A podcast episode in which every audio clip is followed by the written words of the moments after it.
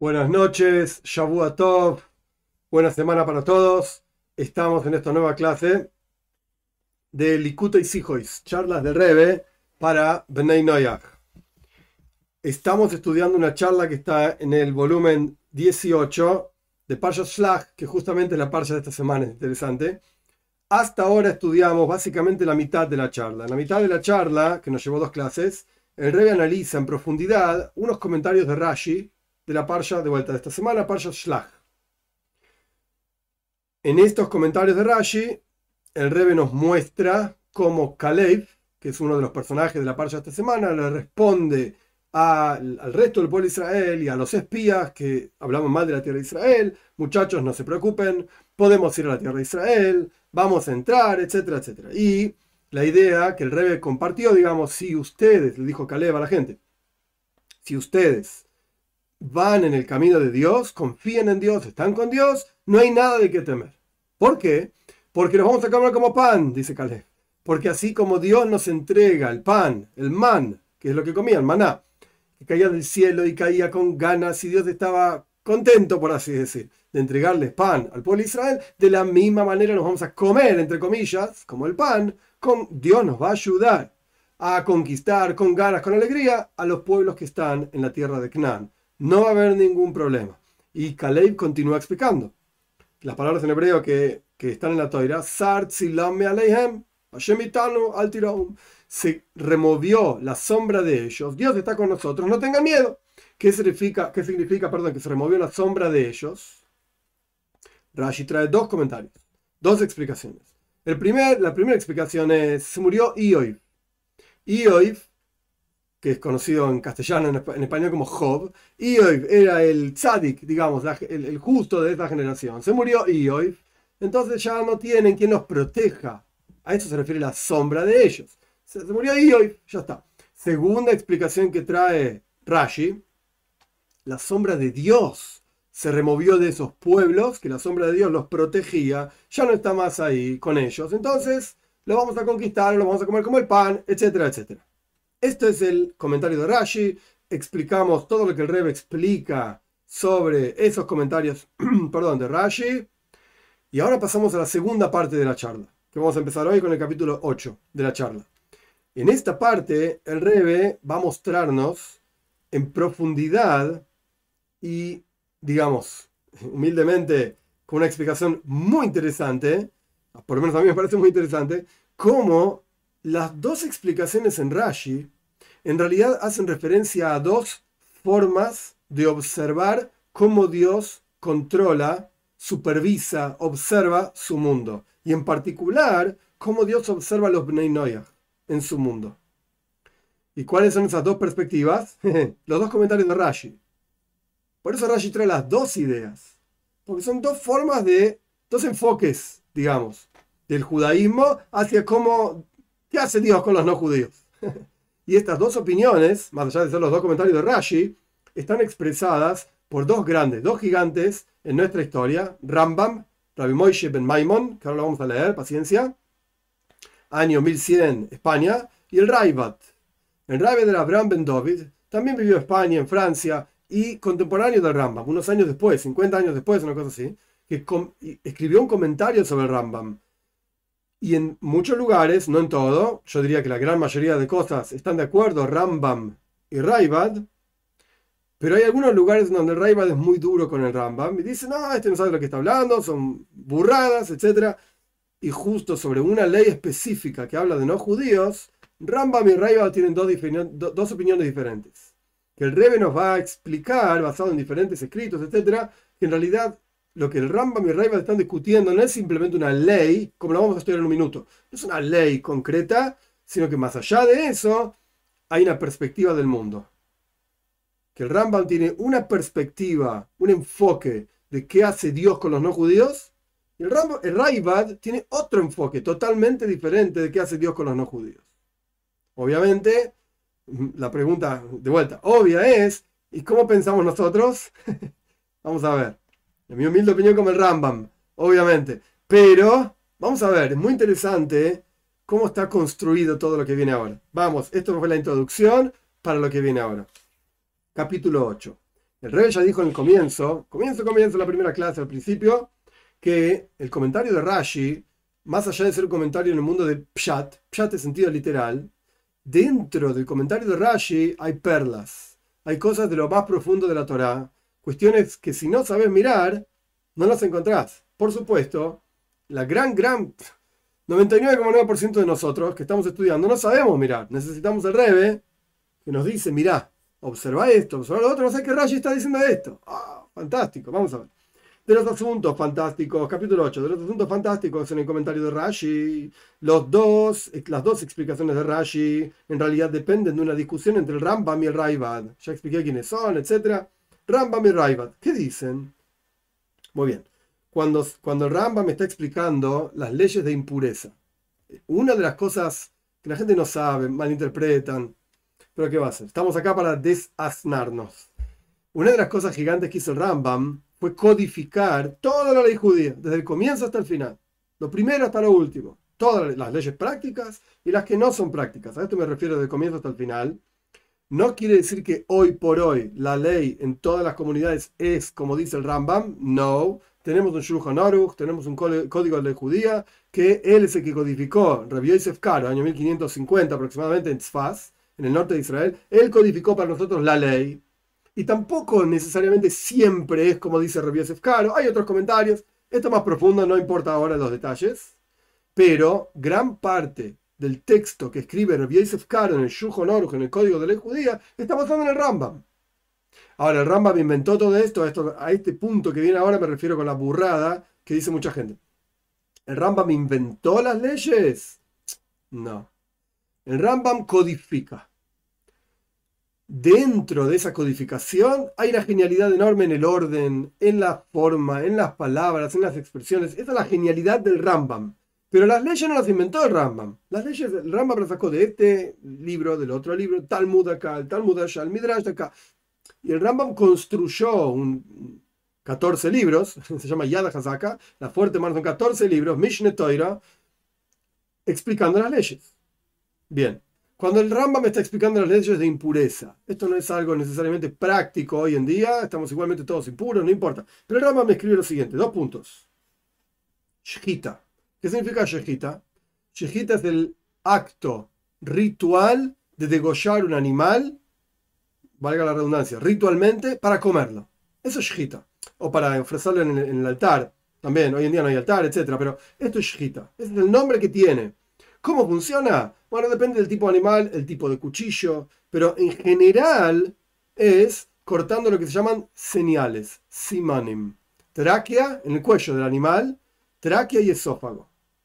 Entonces viene el, el que es el matadero, no sé cómo se lo llama, el que mata al animal, y mientras otras personas lo están sosteniendo, o una máquina lo sostiene, lo que sea, el sheikhet con el cuchillo yendo y viniendo, un cuchillo muy afilado, un cuchillo grande, si es un, animal grande, un cuchillo más chico, por ejemplo, un cuchillo de pollo chiquitito, porque el cuello del pollo es chiquitito. Ok, sea como fuere, montones de detalles que ahora no importan, el shoihet, el matador, el matadero, no sé cómo se dice, degüella al animal. No quiere que le corta la cabeza, no, porque están los huesos en el medio, no, no corta la cabeza.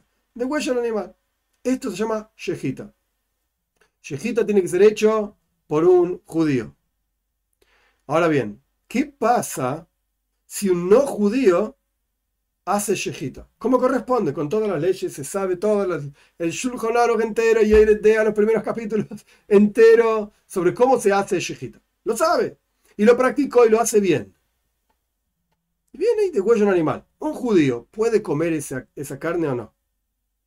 Paréntesis, hay otros procesos que hay que hacer a la carne antes de poder comerla. Se le sacan grasas prohibidas, se le sacan eh, partes, otras partes que no son grasas, eh, eh, gidim, nervios prohibidos, se la sala para sacarle la sangre. Hay, otros procesos. No, no, estamos haciendo una clase de kashrus, de, carne kosher o no kosher. Ahora no es el, problema, el, tema de la clase. Pero ¿qué pasa si no judío hace shechita? Vamos a ver, el Ramba me escribe así. La shechita de un no judío se llama neveila. ¿Qué es Neveila?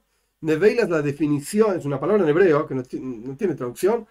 Eh, de hecho, como insulto uno le puede gritar a otro, ¡Eh, ¡Tu vista Neveila! Sos una Neveila. Neveila es un animal que se murió solo. Por ejemplo, de viejo. Andaba por el campo el animal y ¡pum! cayó muerto. Es una Neveila. Esa es la traducción de la palabra Neveila. Eso es lo que significa. Si un no judío hace shita como corresponde, con el cuchillo, con las leyes, etc., esta shita es neveila. No se puede comer. Una neveila está prohibido comerla para el judío. Ahora bien, por cuanto estamos hablando de leyes de pureza e impureza, que esto no es práctico, así que no, no nos vamos a detener demasiado en esto. Hay una impureza y cuando una persona está impura no puede participar en ciertas, ciertas ceremonias en el, en el templo, en Jerusalén. No, es práctico hoy en día. Pensá como fuere. Acá tenemos una neveila y la toira explica en diferentes lugares que la neveila, un animal muerto, impurifica. Impurifica. Es una cuestión ritual nada más. Paréntesis, ya que estamos, vamos a explicar lo mejor posible dentro de lo que yo puedo hacer, etc.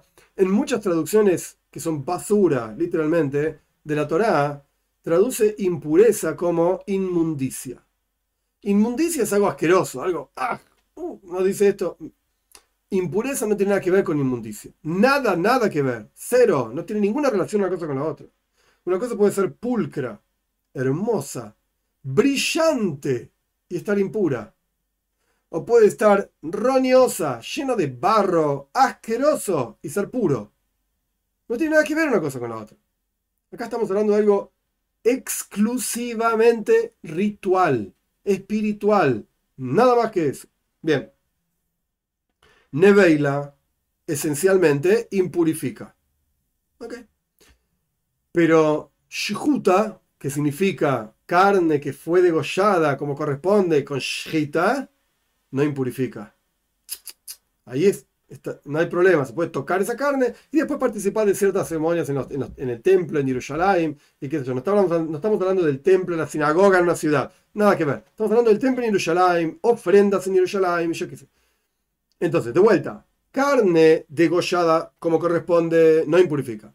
Carne, por ejemplo, una vaca que se murió así sola en el campo, impurifica. Acá tenemos un estado como raro, intermedio. Tenemos un no judío que hizo shita, ¿cómo corresponde? Todo bien.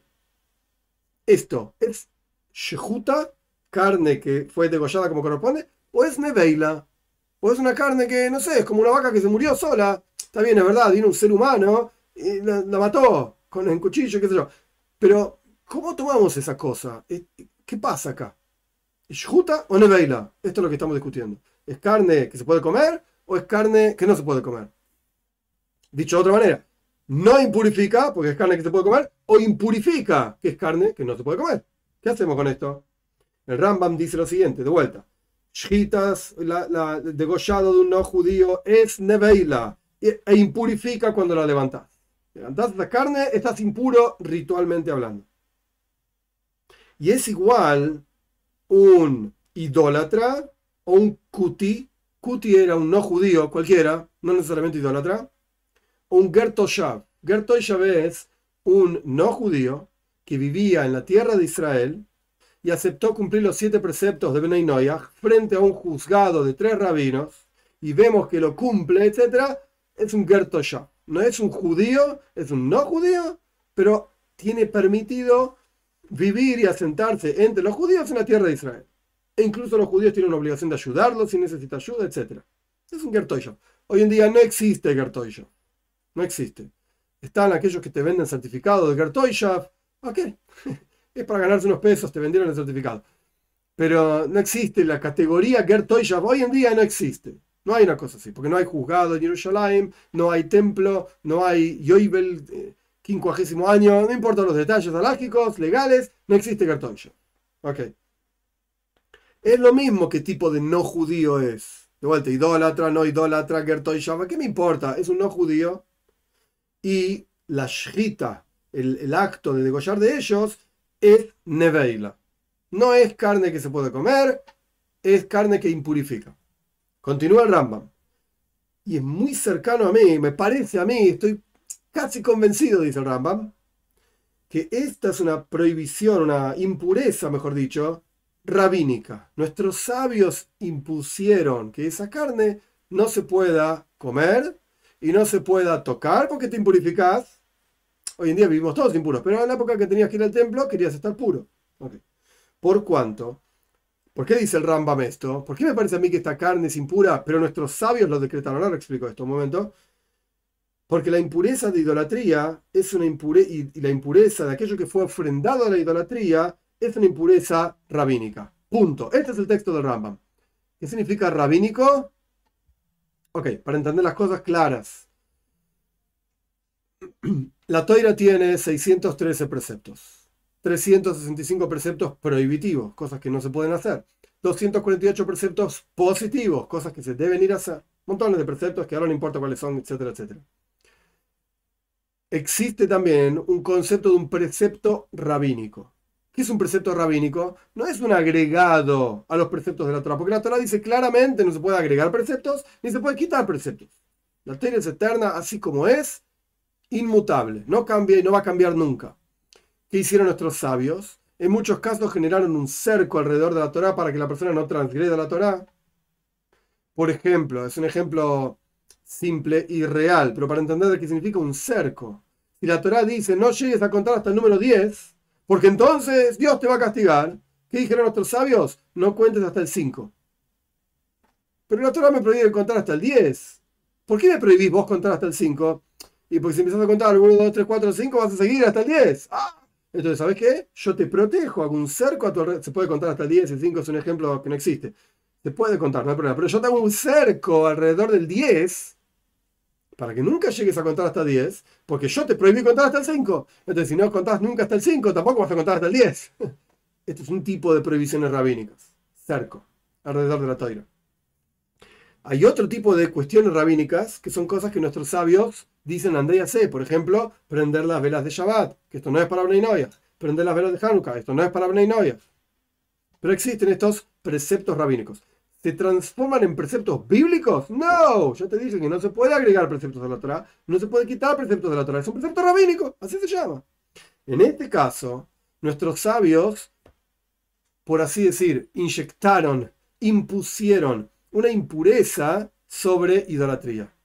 Un objeto X, que es un objeto de idolatría, o que es un objeto que fue ofrendado a la idolatría. Por ejemplo, un vino, un vaso con vino, que vino el idólatra y dijo, esto es para mi Señor Dios, estatua de no sé dónde, y lo ofrendó a, su Dios. Ese vino está impuro. ¿Qué significa impuro?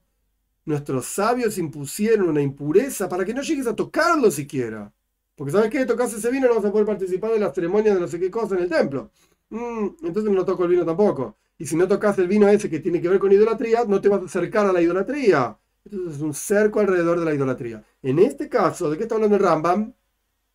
Carne que fue degollada por un no judío, podemos estar preocupados de que este no judío degolló el animal para su Dios. Yo qué sé, el Dios tierra, el Dios cielo, el Dios, cualquier Dios que se le ocurra a este no judío idólatra.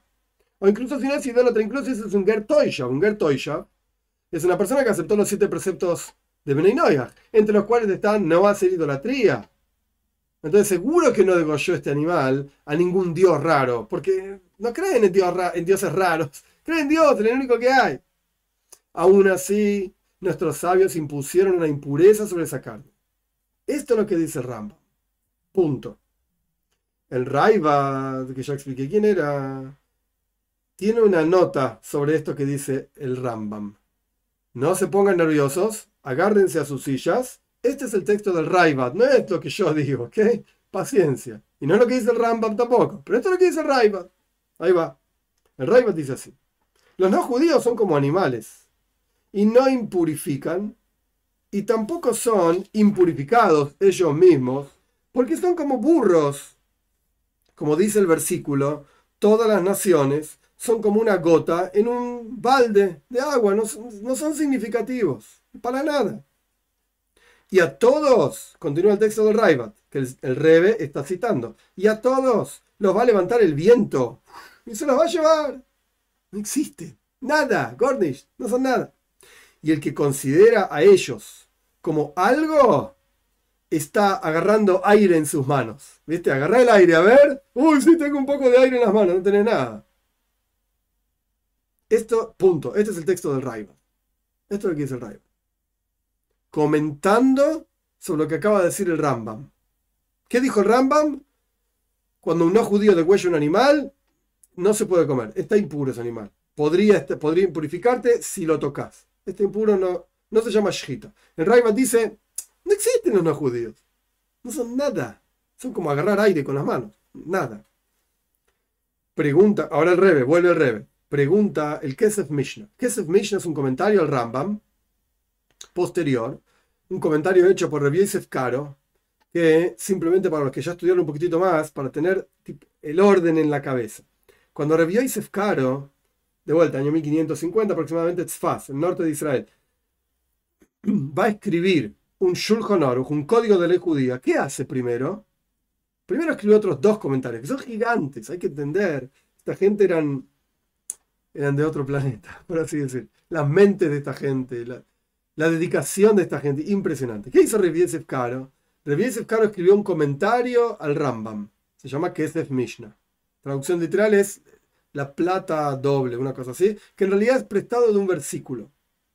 Versículo en Parshas Miketz, si no me equivoco, Kesef Mishnah, es cuando Yosef le da a sus hermanos el doble de dinero para que retornen a la tierra de Israel, la tierra de Canaán, para llevarle a su padre Jacob, etc. No importa, que sabe la historia bien, que no sabe la historia, no pasa nada. Kesef Mishnah, el doble de plata. Ese es el comentario de Rabbi Yosef Caro al Rambam. Después Rabbi Yosef Caro perdón, escribió un comentario al Tur, otro libro gigante de leyes. Ese comentario del Tur se llama Beis Yosef, la casa de Yosef. Y después de entre estos dos comentarios, Rabbi Yosef escribió el Shulchan Aruch, es el resumen del Beis Yosef. Eh, cerramos paréntesis. Un poquito de alajá, un poquito de, de, orden en la cabeza sobre los textos alágicos, legales. Pregunta al Kesef Mishnah al Raibad. El Raibad decía, los no judíos son nada, no existen, aire. Pregunta el Kesef Mishnah, ¿qué tiene que ver acá en estas leyes que un no judío no impurifica y tampoco se impurifica? ¿Qué está diciendo el Raibad acá? ¿Para qué habla de esto? Acá estamos hablando si cuando un no judío degüella un animal, se considera shita o no. Esto es lo que estamos discutiendo. Y que el Raiva empezó a hablar de cualquier cosa.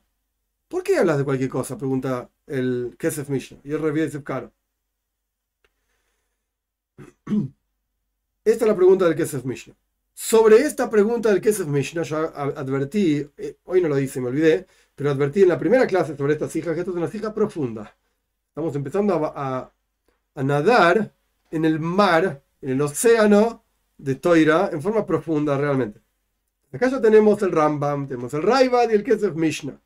Y ahora viene otro personaje gigante, el Rogachover. Yosef Rushin falleció en 1926, así que tampoco estamos hablando hace tantos años. Una mente brillante también, mente brillante. El Rogachover explica qué es lo que está diciendo el Raibad. Tras la pregunta del Kesef Mishnah, el Rogachover explica lo siguiente. Después lo voy a repetir para que quede más quizás ordenado, pero hay que prestar atención. ¿Cuándo podrías decir, esto es lo que explica Rogachover, ¿cuándo podés decir que Shita, por ejemplo, el acto de agarrar un cuchillo, pasar muy afilado, pasarlo por el cuello de un animal y, matarlo, digamos, para comer? ¿Cuándo podés decir que esa Shita arruina, digamos, a un animal y la hace neveila, paréntesis, eh, una clase difícil. ¿eh? ¿Qué pasa si un judío, cambiamos de caso, ¿sí?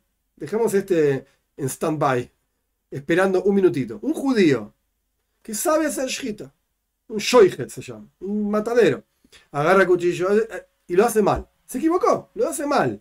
Ese animal es neveila, no se puede comer eh, pero este era judío, y agarró el cuchillo e hizo, no hizo todo bien. Mm, es verdad, se equivocó en lo que sea, no importa. Ese animal no se puede comer. No es kosher, no es carne kosher. Bien. Entonces, acá qué pasó?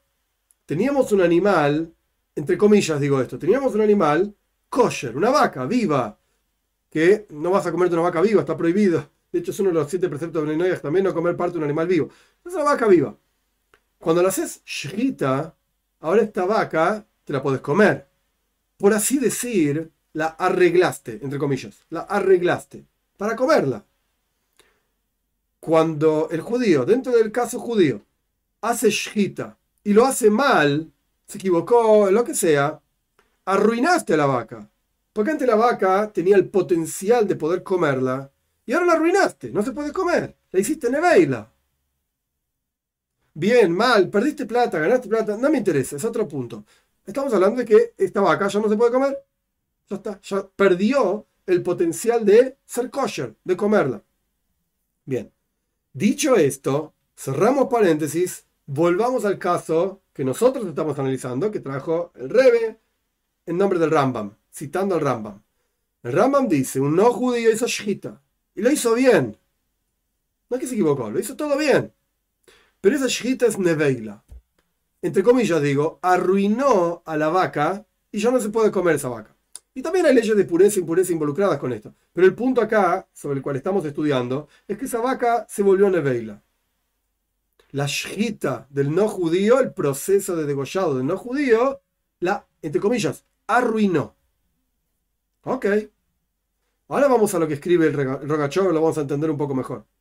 El Rogachover dice así, explicando al Raibat, que dice que los, que los no judíos no existen, son aire, son nada absoluto. ¿Qué explica el Rogachover? ¿Cuándo puedes decir que Shita, que degollado, arruina, entre comillas, y hace que un animal que tenía el potencial de ser kosher se transforme ahora en neveila y no se puede comer?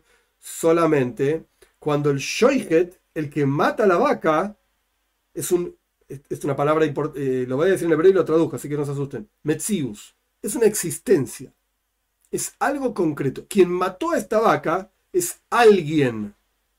Vino alguien, hizo algo y ahora nosotros analizamos el resultado de que alguien hizo algo. Pongamos en palabras más concretas. Judío degolló. Alguien hizo algo. Oh, muy bien. ¿Lo hizo bien o no? Si lo hizo bien, esto se puede comer. Si lo hizo mal, esto no se puede comer. Perfecto. Vamos al próximo caso no judío, alguien hizo algo, yo. Oh, vamos a ver, ¿qué pasa? ¿Lo hizo bien? Sí, lo hizo bien. Hmm, ¿Se puede comer o no? El Rambam dice, no, no se puede comer, es Neveila. Ok, listo. Todo el mundo está de acuerdo con esto en realidad. No es que lo hizo el Rambam, el Raibad también está de acuerdo. Pero acá el Raibad dice, pará, pará. Está mal lo que estás pensando. Acá no hay alguien que hizo algo. Nadie. Este no judío no existe, dice Raivan. No, no es un Metzius. No es alguien. Alguien agarró un cuchillo. No es que. No. Alágicamente, esto no quiere decir que el Raivat sale a matar no judíos. No digan pavadas, no piensen pavadas. Está diciendo, alágicamente, legalmente hablando, no hay un individuo, un ser humano, una persona que degolló un animal. No, dice el Raivat. solamente existe el concepto de neveila, un animal que, por ejemplo, se murió solo y no se puede comer, ahora vamos a ver más detalles, paciencia, cuando hay un alguien que hizo algo con este animal. Un metzius, una persona que decimos, alágicamente, legalmente, esta persona existe. ¿Ok? Esa persona que, por ejemplo, para dar un ejemplo concreto de lo que estoy diciendo, que sea un poco más fácil de entender, espero que se entienda lo que estamos estudiando, a pesar de que son muchas cosas nuevas y muchos personajes que de repente empiezan todos a, jugar el partido no sabíamos ni que estaba toda esta gente dando vueltas por acá. Cuando nace una persona, se me ocurre, por ejemplo, en, el Amazonas, en el Amazonas del Brasil, yo qué sé, nace un indígena. Ese indígena es inexistente frente a las leyes del Brasil. ¿Por qué? Porque para existir frente a la ley en Brasil, tenés que anotarte. Ah, vamos a otro ejemplo. Yo qué sé, en Sao Paulo, una mujer, cualquiera, tiene un hijo, todos estamos muy felices, y el hospital se ocupa de anotar en el registro nacional de las personas, o como se llama en Brasil, que nació. Nació una niña de tales medidas a tal madre con tal padre, que sé yo, qué sé cuánto, y esta niña ahora existe. ¡Oh! Es un es un ciudadano, una ciudadano, lo que sea, del Brasil. Buenísimo, una persona más para el censo. Excelente. Pero si nace un, indígena en el medio del Amazonas, que probablemente la gente ni se acerca ahí, y los que se acercan les tiran lanzas y los matan, porque no quieren tener ningún contacto, para las leyes de Brasil no existe esa persona. Ahora, momento. Vamos a pararnos, por así decir, por, por encima del Brasil. ¿Esa persona que nació existe o no? Obvio. Es un ser humano. ¿Qué me importa si es indígena del Amazonas, o si es un ciudadano del Brasil, del Sao Paulo, o si vive en Dinamarca? Yo qué sé, ¿qué me importa quién es? Existe, es un ser humano, con todas las leyes y todos los derechos y obligaciones de todo ser humano. Pero ocurre que por cuanto esta gente vive donde vive, no lo notaron, no les importa tampoco las leyes de Brasil, no conozco tampoco a los indígenas, no importa, es un ejemplo. Esa persona legalmente hablando no existe. No está anotado en ningún lado, no tiene nombre, no tiene apellido, no tiene edad, no tiene número de documento, no tiene nada. Esa persona no existe para la ley. Pero existe, sí, está ahí, pero no existe para la ley. Esto es lo que estamos diciendo acá. El Raibat que dice, un no judío no existe para la ley. No es una... No está, entre comillas digo, no está anotado en ningún lado. ¿Quién es? Y viene y mató una vaca. No tiene existencia. Para la ley judía no existe, dice el Raibat. De vuelta, ya sé que lo dije dos veces, pero me parece que es un concepto complejo y es importante entenderlo el Rebe trae al Rogachover, explicando al Raibat, ¿cuándo puede decir que Shita, el proceso de degollar una vaca, arruina, entre comillas, a la vaca y la transforma en una neveila y ahora no se puede comer esa vaca? Justamente, solamente cuando el Shoichet, el que degolló, el ser humano que mató a esta vaca, es Metzius, existe para la ley. Sin embargo, si esta persona que mató a la vaca es falto, entre comillas, el rebe mismo lo pone entre comillas, header significa inexistente para la ley. Entonces acá no podés decir que puede arruinar algo. existe. No hubo nada, no hay nadie acá. Para la ley no existe esta persona. Entonces, ¿qué daño puede hacer si no existe para la ley? Y no estamos hablando de un daño a, la propiedad de otra persona o un daño a otra persona.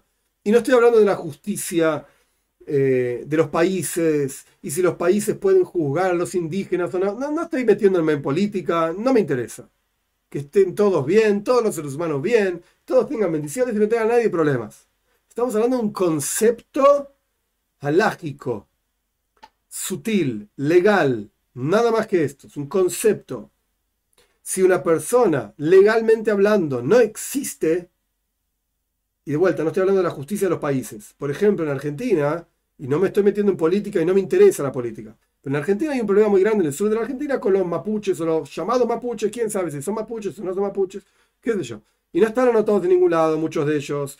Y no les interesa anotados tampoco, pero quieren un pedazo del país. Y Chile tiene un problema enorme con ellos también. Y los echan de para acá, de para allá, para allá, para acá.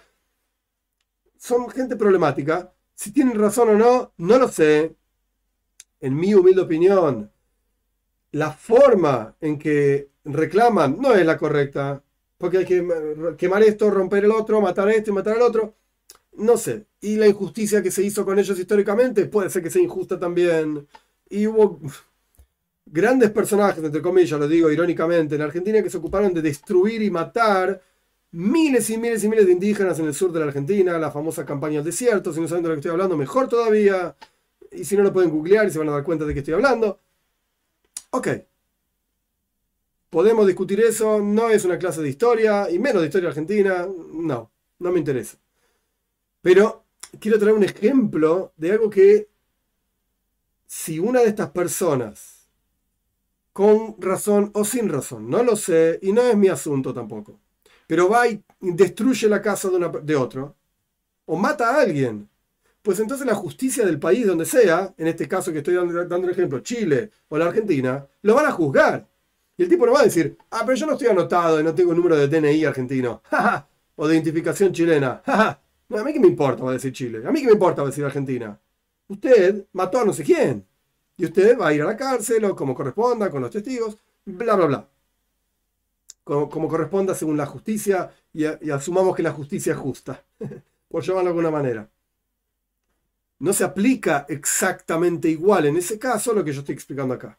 No. Porque la justicia argentina, chilena, lo que sea, está por encima del hecho de que a mí no me anotaron y no saben ni mi nombre. Sí, señor, usted mató. Así que usted va a ser juzgado, aunque usted diga que no sabe su nombre. Le ponemos un nombre y lo juzgamos. Qué tonto lío. Pero acá estamos hablando de algo mucho más profundo en términos legales. Hay una persona que lo llamamos un ser humano, no es judío. El Raibat dice, no existe alágicamente. Legalmente hablando no existe. Entonces, no puede arruinar una vaca haciendo la neveila. Porque no existe esta persona. ¿Cómo la.? No puede actuar. Si no existe la persona, no va a actuar tampoco. Y esto lo que el Raibat dice en sus palabras, la explicación de Rogachover sobre las palabras del Raibat. El Raibat dice: los no judíos son como animales, no impurifican y ellos mismos tampoco se impurifican. Son ruach, son aire, son heder, nada.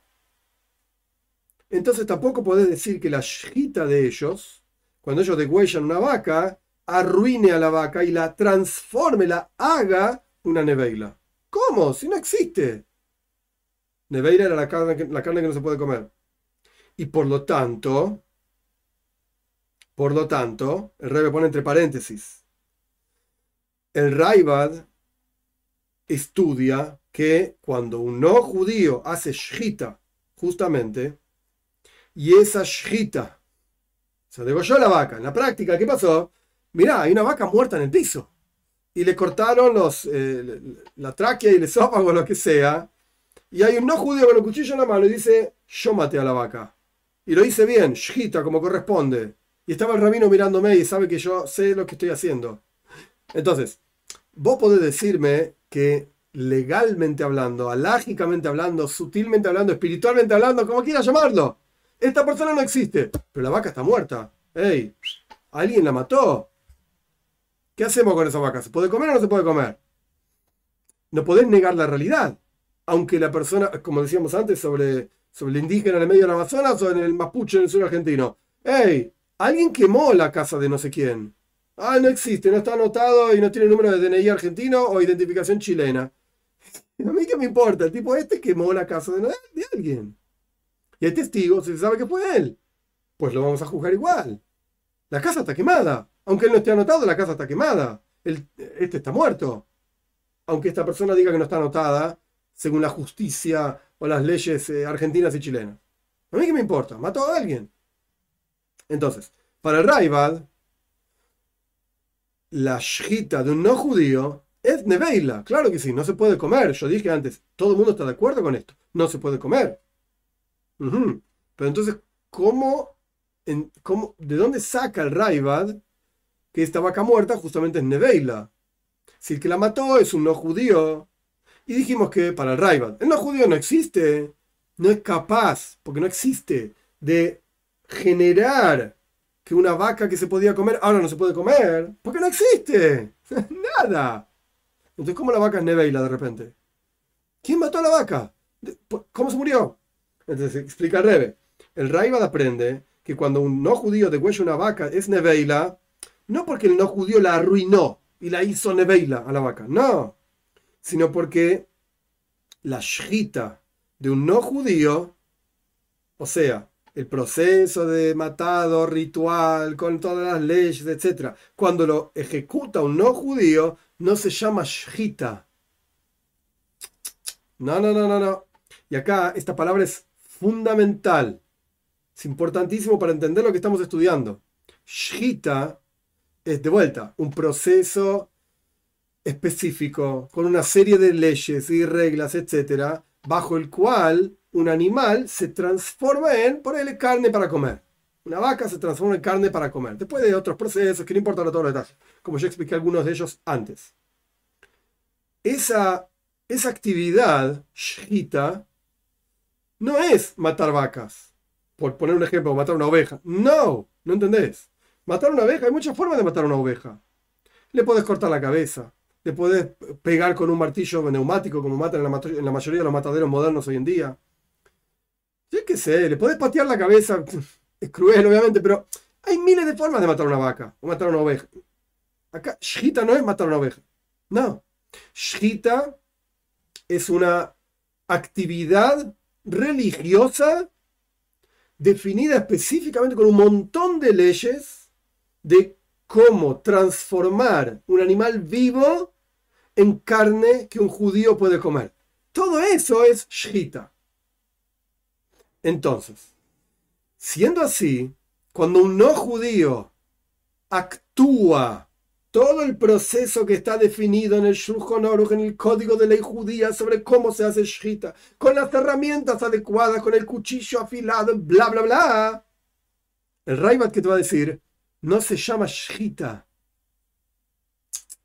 No, es un no judío, que es un ser humano, obvio, que agarró un cuchillo y mató una vaca. Eso se llama matar una vaca. Perfecto. Pero no se llama shita. aunque sea la misma actividad. Si lo hace un judío se llama shita. Si lo hace un no judío, no se llama. No, se llama matar una vaca. Eso es lo que dice el Raibat. O matar una oveja, lo que sea. Automáticamente, un no judío agarró un cuchillo, mató una vaca, que observamos nosotros como, digamos, ley. Una vaca muerta. ¡Ey! ¿Una vaca muerta? ¡Uh! ¿Se ¿se puede comer vacas muertas? No, no se pueden comer vacas muertas. Oh, entonces no se puede comer. Es Neveila. Listo. Así explica el Raivan. Ahora, si el judío hubiese matado a esta vaca. Ah, ¿en serio? ¿Un judío mató una vaca? ¿Cómo la mató? Eh, mirá, agarró un palazo, un palo y empezó, ¡pum, pum, pum! en la cabeza de la vaca. ¡Qué bestia! ¡Qué crueldad! No se puede comer. ¿No se puede comer? Pobre vaca, pobrecita que sufrió, está muy malo que hizo el judío ese. No se puede comer esa vaca.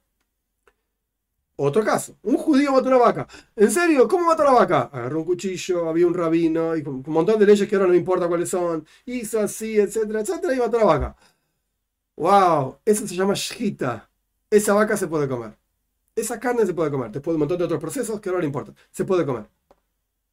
Entonces, para, para cerrar la idea, ahora seguimos, pero para cerrar la idea, para el Raibad, cuando un no judío mata una vaca, esa vaca es Neveila, no hay duda. Para el Rambam, cuando un no judío mata una vaca, esa vaca es Neveila. Obvio que es Neveila. La pregunta es, porque está muerta. Ahora, la pregunta es, ¿cómo la mató? ¿En qué circunstancias la mató? Si es judío. Y si no es judío, ¿qué me importa cómo la mató? No se llama Shita. Y el Rambam te va a decir, pará, no es así. El no judío también puede hacer shita. Obvio que cualquiera puede matar vacas, pero la pregunta es shita. ¿Lo puede hacer un no judío o no? El rey va a decir, no existe el no judío. Alágicamente no existe. No puede hacer shita. Aunque haga toda la actividad física. No se llama shita. El judío puede hacer shita. Puede matar vacas también con palazos por la cabeza. Pero puede hacer shita. Entonces, para el caso un no judío que mató una vaca con el proceso de shita o la mató con palazos por la cabeza, pobre vaca, es lo mismo. Es una vaca muerta. Porque no hay existencia alágica del no judío para que pueda realizar el proceso judío que se llama shita. No existe. Dice el Raiva. El Rambam te dice, pará, sí existe.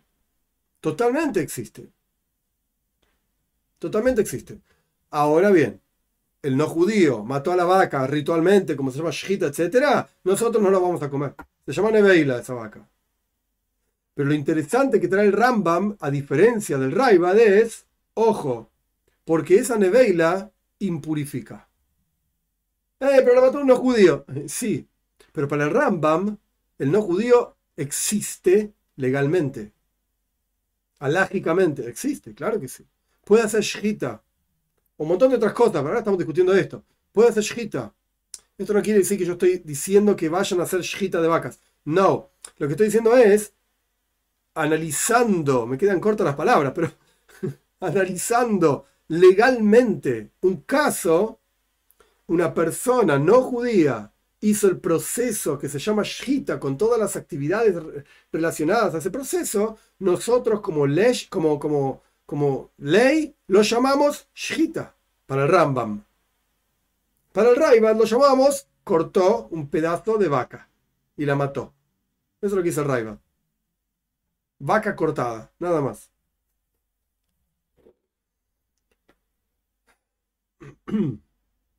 Yo voy a saltear todo un corchete con el objetivo de terminar el capítulo y después volvemos al corchete. Esta discusión entre el Rambam y el Raibad, si los no judíos entran en la definición de Metzius, existen o no existen, para el Rambam sí, para el Raibad no. De vuelta, si son Metzius, existencia o nada, esto trae, no, esto, esto expresa, mejor dicho, esto expresa una opinión global del Rambam y el Raibad sobre cómo Dios supervisa a los no judíos. Ashgaha Protis, la providencia divina. De acuerdo al Rambam, a Maimónides, los no judíos están dentro de la definición de Metzius, existen alágicamente hablando, y por lo tanto ellos también están dentro de la definición de Ashgaha Protis. Dios los supervisa particularmente hablando. Para la opinión del Raibad, para la opinión del Raibad, por cuanto los no, judíos son nada, no existen legalmente hablando, lógicamente hablando, no existe Ashgaha Protis sobre los no judíos. No existe providencia divina sobre los no judíos. Dios no se ocupa particularmente hablando de cada no judío. Esto sí, obviamente, este es el capítulo 8, no lo terminamos, falta un corchete, como yo dije, ahora lo vamos a estudiar. Y el Rebbe está introduciendo todo un concepto extremadamente profundo, que lo vamos a seguir estudiando mediante la clase que viene. Pero antes del corchete, fíjense, presten atención. Partimos de dos comentarios de Rashi, que solamente al final de todo esto vamos a volver a Rashi. Pero no hay que perder el enfoque. Partimos de dos comentarios de Rashi, donde Rashi traía dos explicaciones de qué significa que en Pasha Shlach, Caleb le dice a toda la gente, Caleb Ben Yefune le dice a la gente, eh, la sombra de ellos no está más sobre ellos. ¿Qué quiere decir eso? Rashi trae dos comentarios. Se murió hoy Dios no está con ellos. Esto expresa una discusión súper global, mucho más amplia entre Rambam y Raibat. ¿Dónde ves expresada esa discusión? En montones de lugares. El rey me trajo un lugar. ¿Qué lugar? Shita. Mm, ¿Qué pasa con Shita? Sí, hacer así, matar una vaca. ¿Qué es eso? Pará. ¿Y si lo hace un no judío? El Rambam dice esto se llama Shita. Pero no lo comemos. Y el Raibat te dice, esto no se llama Shita. No existe esa persona. No hay nada. Se murió una vaca. Oh, se murió la vaca. Entonces, no la comemos. Se murió la vaca. Es como si lo hubiesen matado a palazos. No se llama shita esa actividad. A pesar de que hizo todas las actividades involucradas en la shita. No se llama shita porque lo hizo un no judío. Bien. Corchete.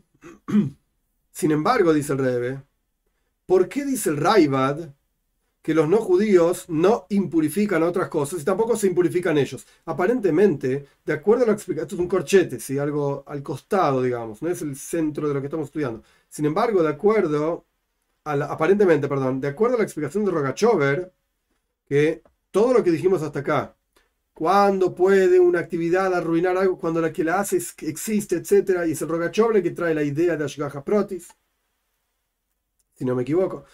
De acuerdo a la explicación de Rogachover, es providencia divina, perdón. De acuerdo a la explicación de Rogachover, se llamaba Rogachover porque vivía en la ciudad de Rogachov.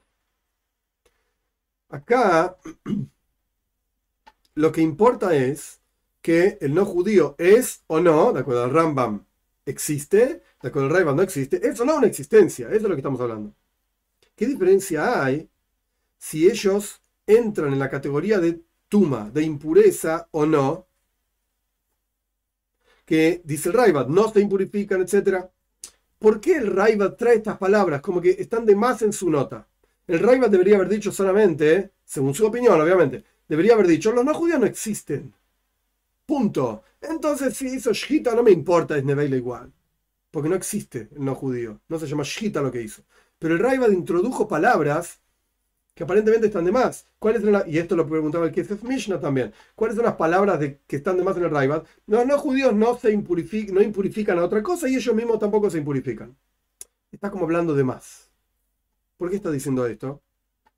Y el Rebe dice así. Podemos decir lo siguiente. Todo el mundo está de acuerdo, también el Raibad está de acuerdo, que hay muchos asuntos en la halajá que efectivamente los no judíos sí existen. Son metzius. No es que para todos los asuntos en la ley judía no existen los No, no, no. No es así. Por ejemplo, la idolatría de un no judío. Avoidazar, la idolatría de un no judío, que está prohibido tener beneficio de eso. Por ejemplo, el, ídolo mismo, el tipo hizo un ídolo de piedra, yo qué sé, lo tiene ahí. Esa cosa está prohibido tener beneficio, venderla, por ejemplo. También para el judío. El judío tiene prohibido tener beneficio con eso.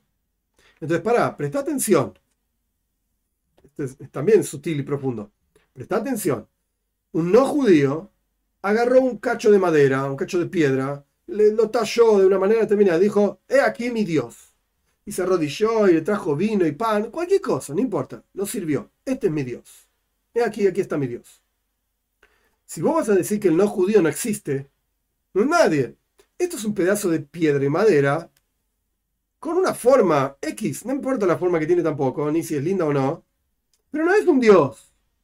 Porque si el no judío no existe, ¿cómo hace alguien que no existe un Dios? Puede tallar, puede tallar, ser artista o no, tallar más lindo, más feo, no interesa. No es un Dios, no lo puede transformar, prohibir y hacerlo un Dios. Un no judío puede hacer una, una escultura, y muy linda y es muy capaz, y si es artista es hermoso, wow, cuesta millones de dólares. Perfecto. Pero ¿cómo transforma un cacho de piedra, un pedazo de piedra, en Dios? Lo que para él es Dios. No puede, porque no existe. Mm, no, no es así. Error. El Raibad está 100% de acuerdo que ese pedazo de piedra, para el no judío, es un Dios, porque el tipo lo hizo Dios lo transformó en un dios y eso está prohibido automáticamente. Para el no judío, para el judío. Ah, entonces el no judío existe, ¿eh? No, no vengas a decir que no existe. Existe. Y el Rebe dice, y hay otros casos. No sé cuáles, ¿ok? Yo no soy el Rebe. Hay otros casos en los cuales todo el mundo está de acuerdo, el Raiva también, que el no judío existe alágicamente. Ah, no era que no existe. Por lo tanto, el Raivan no puede decir simplemente, los, no judíos son como animales. Punto. Ya, no existe nada, no hacen nada, no, hay nada, no, no importa. No, el Raivan no dice esto. En todos los casos, de ninguna manera. Por lo tanto, el Raivan agrega las palabras que los no judíos no impurifican otra cosa y ellos mismos no se impurifican tampoco, específicamente al respecto de tuma, impureza, ritual, que no tiene que ver con limpieza, ya lo expliqué. Al respecto de eso, ah, es verdad, los no judíos no existen, dice el Raiva. Son como animales, no hay nada. Son ruach, son aire, como que agarrar aire con tus manos. No hay, no existen. Alágicamente, automáticamente, no pueden hacer que un, animal al cual degollaron impurifique porque no hubo persona que degolló un animal, no hubo actividad que se llama shita. Este es el corchete que yo salté. Que lo salté a propósito, porque es un asunto de costado, donde el Rebe muestra un poco más de profundidad todavía de lo que mostramos antes, de lo que explicamos antes, en donde no es que para el Raibad nunca existen los no judíos, para hay actividades legales en la Torá para las cuales el no judío efectivamente existe. Ojo, por ejemplo, Zara, idolatría. Y hay actividades, según el Raibad, en, las cuales el no judío no existe. No, no cambia nada. El Rambam te va a decir otra cosa. El Rambam te va a decir, el no judío es un Metzius, existe. Para todas las actividades en la Toira. Volviendo solamente al final del capítulo 9, esto nos lleva a una opinión global en toda la toira, en el, enfoque de la vida del, mundo entero, si Dios se ocupa de los no judíos o no se ocupa de los no judíos. El Rambam te va a decir que sí. ¿Existen? El Raiva te va a decir que no. No existen. Esto es lo que vamos a empezar a estudiar, Dios mediante, a partir de la clase que viene.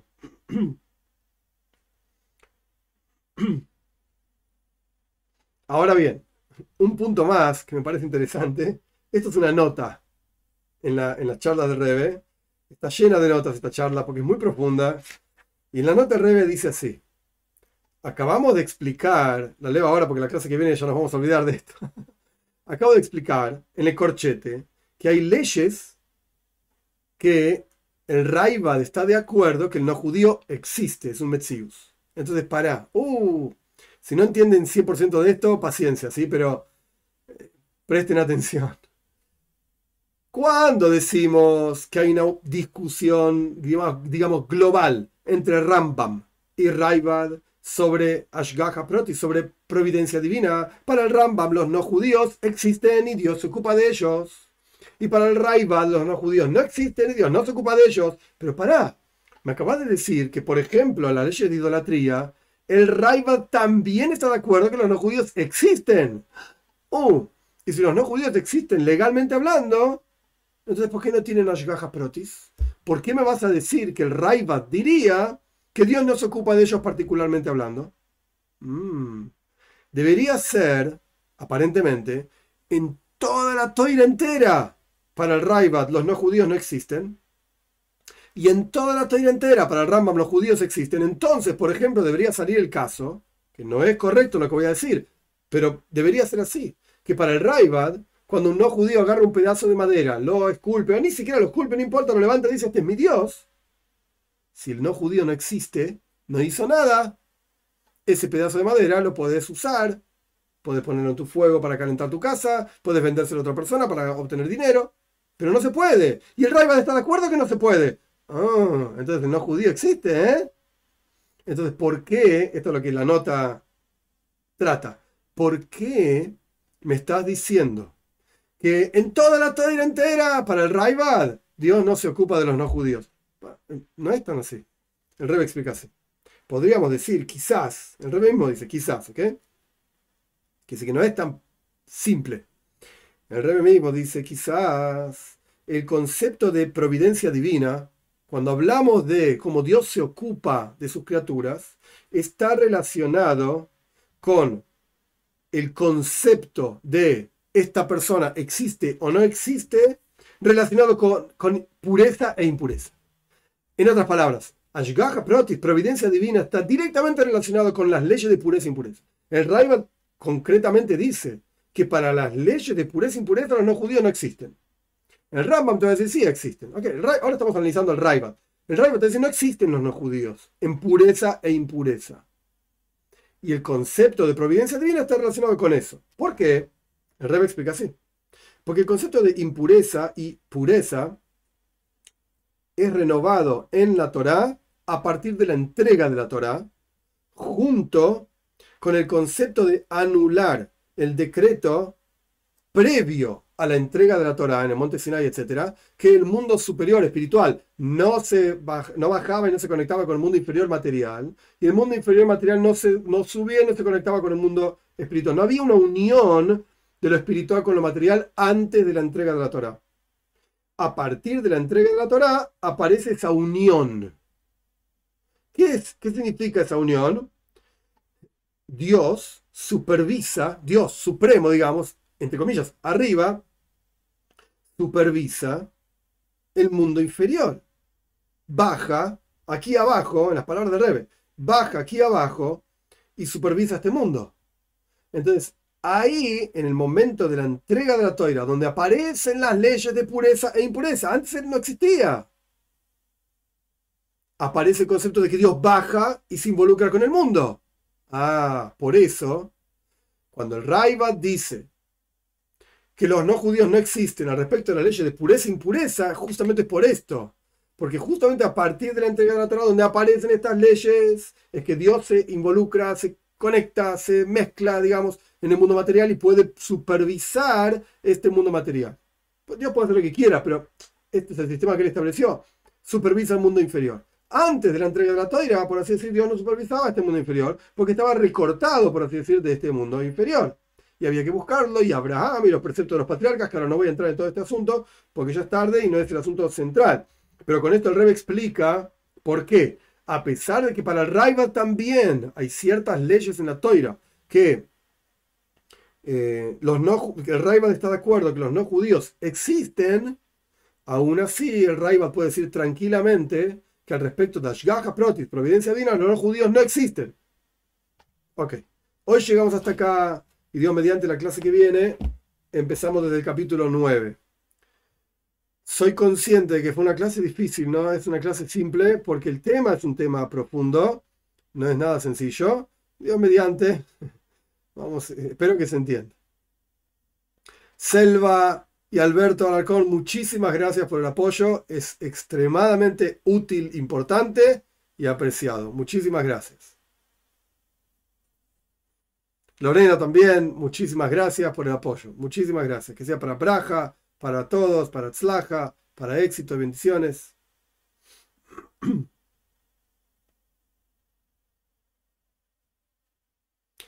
Emanuel Ruiz dice, gracias por explicar estas frases que son tomadas por algunos sitios antijudíos y también sitios cristianos que toman estas frases difíciles y las quitan de contexto para generar ruido. Exacto, exacto, Emanuel. Exacto. Es interesante, no es directamente lo que estamos estudiando, pero eh, a partir de esto que Emanuel dice, me parece importante mencionarlo, simplemente para que quede claro, digamos. La aludí, pero para que quede claro. Eh, cuando el Talmud dice cuando el Talmud dice que Atem es un versículo, no recuerdo si es que el Atem Kruim Adam, ustedes, dice Dios en la, boca del profeta, a los judíos, son llamados hombre. Y el Talmud dice claramente, los no judíos no son llamados hombre, seres humanos.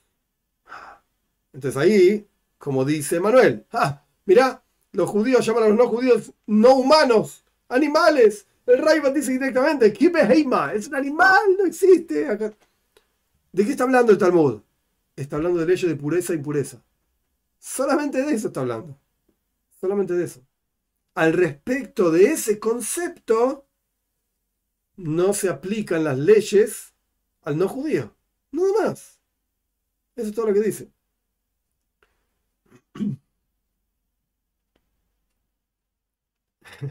A Emanuel le gustó el ejemplo de los mapuches. No, no sé, obviamente, así que nadie se ofenda por Dios. No sé la, lucha de ellos, y lo que pasa con... No estoy empapado en el tema, que nadie se ofenda. Sabrina dice, entonces si no existen, ¿no está hablando de un ser humano que cumple los siete preceptos? No, no estoy diciendo eso. Espero que, que no se haya entendido eso.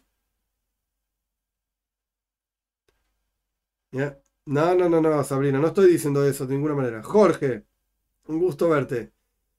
Eh, por eso son bien claras las leyes de Kashrut para el pueblo de Israel, ¿verdad? Correcto, correcto. Man in the Non Black Coat pregunta: ¿No se supone que gracias a Noah, Noé, los seres humanos empezamos a comer carne después del diluvio y hasta entonces éramos vegetarianos? Sí, pero eso no tiene que ver con Kashrut. Las leyes de Kashrut, de las leyes judías, digamos, de qué, qué carne se puede comer y cómo se puede comer, etcétera, eso es para judíos nada más, no se aplica a los no judíos. Los no judíos tienen 100% permitido comer carne no kosher. Lo único que tiene que ver con kashrut para el no judío es no comer parte de un animal vivo. En no existen para hacer shita, porque si cumple los siete preceptos tiene el nivel de un Kohen Gadol y la porción del mundo por venidero es indiscutible, totalmente indiscutible. Eso lo dice el Talmud también.